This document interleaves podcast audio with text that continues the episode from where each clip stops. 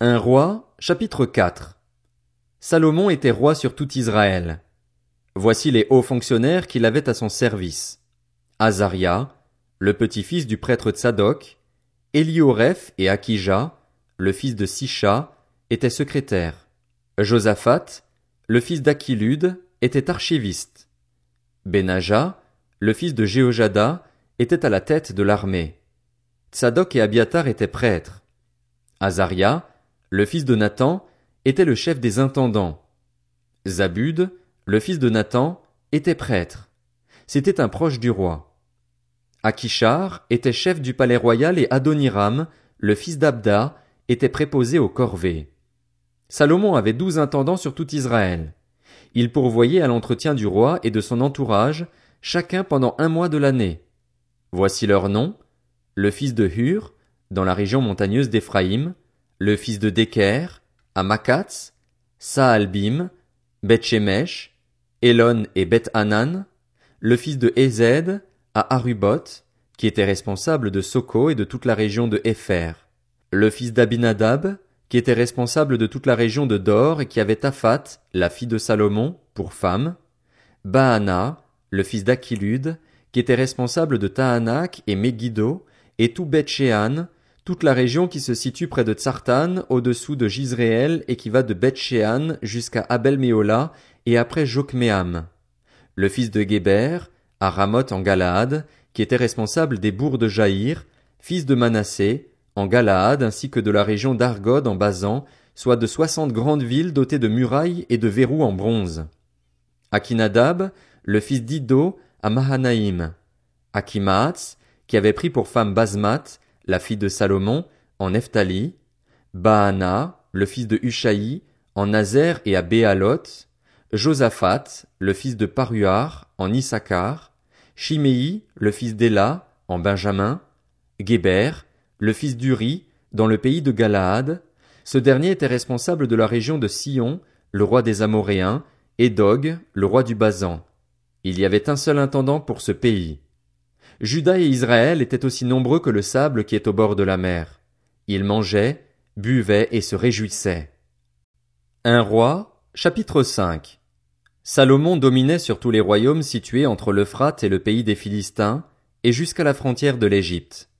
Ils apportèrent un tribut à Salomon, et ils lui furent asservis durant toute sa vie. Chaque jour Salomon consommait en vivres six mille six cents litres de fleurs de farine et treize mille deux cents litres de farine, dix bœufs engraissés, vingt bœufs de pâturage et cent brebis, en plus des cerfs, des gazelles, des daims et des volailles engraissées. Son pouvoir s'étendait sur toute la région située à l'ouest de l'Euphrate, sur tous les rois établis à l'ouest de l'Euphrate. Son pouvoir s'étendait de Tifzar à Gaza, et il avait la paix de tous les côtés. Judas en Israël, depuis Dan jusqu'à Beer-Sheba, habitèrent en sécurité, chacun au milieu de ses vignes et de ses figuiers durant tout le règne de Salomon.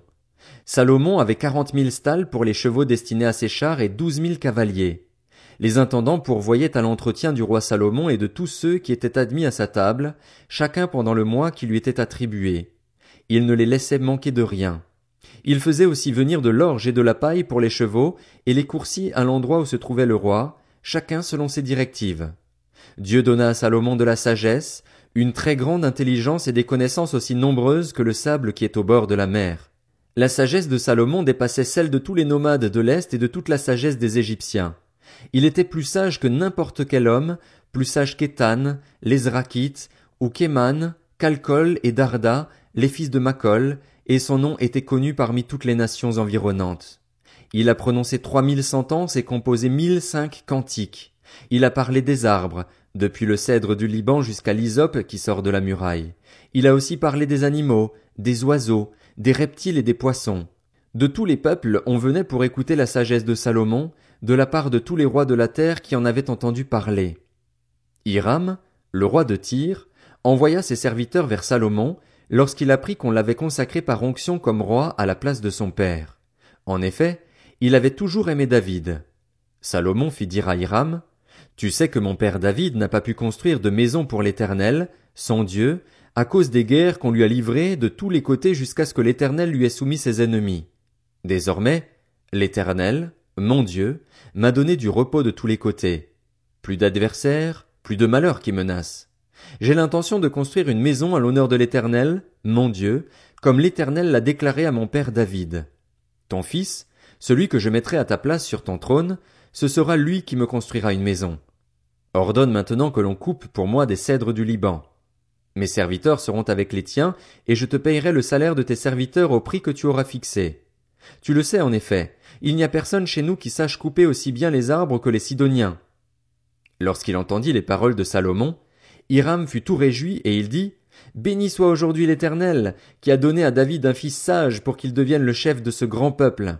Et il fit répondre à Salomon, J'ai bien entendu ce que tu m'as envoyé dire. Je vais faire tout ce que tu désires au sujet des cèdres et des cyprès. Mes serviteurs les descendront des montagnes du Liban jusqu'à la mer, et je les expédierai par mer, attachés en radeau, jusqu'à l'endroit que tu m'indiqueras. Là, je les ferai détacher et tu pourras les prendre. Quant à toi, ce que je désire, c'est que tu fournisses des vivres pour ma maison. Hiram donna à Salomon autant de bois de cèdre et de cyprès qu'il voulut. De son côté, Salomon donna à Hiram quatre millions quatre cent mille litres de blé pour l'entretien de sa maison, ainsi que quatre mille quatre cents litres d'huile d'olive vierge. Voilà ce que Salomon donna chaque année à Hiram. L'Éternel avait donné de la sagesse à Salomon, comme il le lui avait promis. La paix régna entre Hiram et lui, et ils firent alliance ensemble. Le roi Salomon leva sur tout Israël trente mille hommes de corvée. Il les envoya au Liban, dix mille par mois alternativement. Ils étaient un mois au Liban et deux mois chez eux. Adoniram était responsable de ces hommes. Salomon disposait encore de soixante-dix mille hommes pour porter les fardeaux et de quatre-vingt mille pour tailler les pierres dans la montagne, sans compter les chefs. Ils étaient au nombre de trois mille trois cents, désignés par Salomon comme responsables des travaux et chargés de surveiller les ouvriers. Le roi ordonna d'extraire de grandes et magnifiques pierres de taille pour les fondations du temple. Les ouvriers de Salomon, ceux de Hiram et les artisans de Gebal les taillèrent. Ils préparèrent ainsi le bois et les pierres nécessaires pour construire le temple. Un roi, chapitre 6 Ce fut 480 ans après la sortie d'Égypte des Israélites que Salomon commença de construire la maison destinée à l'Éternel, la quatrième année de son règne sur Israël, durant le mois de Ziv, qui est le deuxième mois. La maison que le roi Salomon construisit en l'honneur de l'Éternel avait trente mètres de long, dix de large et quinze de haut. Le portique situé devant le lieu saint du temple avait dix mètres de long, correspondant à la largeur du temple, et cinq de profondeur sur le devant du temple. Le roi fit au temple des fenêtres solidement grillagées. Il construisit contre le mur du temple des étages circulaires, qui faisaient le tour des murs du temple, du lieu saint et du sanctuaire.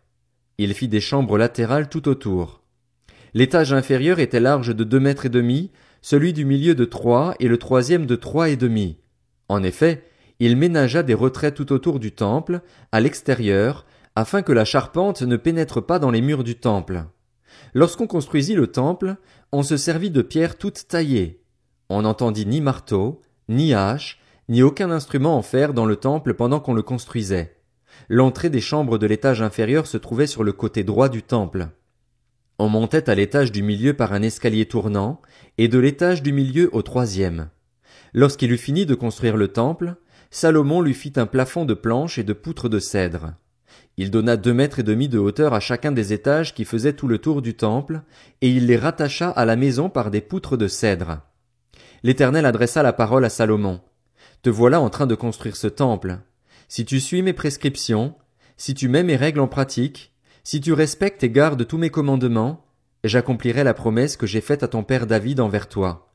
J'habiterai au milieu des Israélites et je n'abandonnerai pas mon peuple, Israël. Lorsqu'il eut fini de construire le temple, Salomon revêtit ses murs intérieurs de planches de cèdre, depuis le sol jusqu'au plafond. Il revêtit ainsi de bois l'intérieur et il couvrit le sol de la maison de planches de cyprès.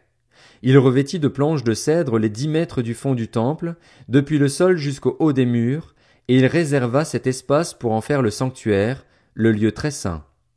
Les vingt mètres sur le devant formaient la maison, c'est-à-dire le temple. Le cèdre à l'intérieur de la maison présentait des sculptures de coloquintes et de fleurs entr'ouvertes. Tout était en cèdre, on ne voyait aucune pierre. Salomon établit le sanctuaire à l'intérieur, au milieu du temple, pour y placer l'arche de l'alliance de l'Éternel. Il avait dix mètres de long, dix de large et dix de haut, et Salomon le couvrit d'or pur. Il fit devant le sanctuaire un autel en cèdre et le couvrit d'or. Il couvrit d'or pur l'intérieur du temple, et il fit passer le voile dans des chaînettes d'or devant le sanctuaire, qu'il couvrit d'or. Il couvrit d'or tout le temple, le temple tout entier, et il couvrit d'or tout l'autel qui se trouvait devant le sanctuaire. Il fit dans le sanctuaire deux chérubins en olivier sauvage, hauts de cinq mètres. Chacune des deux ailes d'un chérubin faisait deux mètres et demi, ce qui faisait cinq mètres de l'extrémité d'une de ses ailes à l'autre. Le second chérubin faisait aussi cinq mètres. La mesure et la forme des deux chérubins étaient identiques. La hauteur de chacun des deux était de cinq mètres. Salomon plaça les chérubins au milieu du temple, à l'intérieur. Leurs ailes étaient déployées, l'aile du premier touchait l'un des murs, et celle du second l'autre mur. Les bouts de leurs autres ailes se touchaient au milieu du temple. Salomon couvrit d'or les chérubins. Il fit sculpter sur tout le pourtour des murs de la maison, à l'intérieur et à l'extérieur, des chérubins, des palmes et des fleurs entr'ouvertes. Il couvrit d'or le sol de la maison, à l'intérieur et à l'extérieur. Il fit à l'entrée du sanctuaire une porte à deux battants, en olivier sauvage. L'encadrement avec les poteaux équivalait à un cinquième du mur. Les deux battants étaient en olivier sauvage. Il y fit sculpter des chérubins, des palmes et des fleurs entr'ouvertes, et il les couvrit d'or. Il plaqua aussi de l'or sur les chérubins et sur les palmes. De même, il fit pour la porte du temple des poteaux en olivier sauvage, qui faisaient le quart de la dimension du mur, et deux battants en cyprès. Chacun des battants était formé de deux planches pivotantes. Il y fit sculpter des chérubins, des palmes et des fleurs entr'ouvertes, et il les couvrit d'or qu'il étendit sur la sculpture. Il construisit le parvis intérieur grâce à trois rangées de pierres de taille et une rangée de poutres de cèdre. La quatrième année du règne de Salomon, au mois de Ziv, les fondations de la maison de l'Éternel furent posées. La onzième année, au mois de Bulle, qui est le huitième mois, elle fut terminée dans toutes ses parties et elle fut telle qu'elle devait être. On mit sept ans à la construire.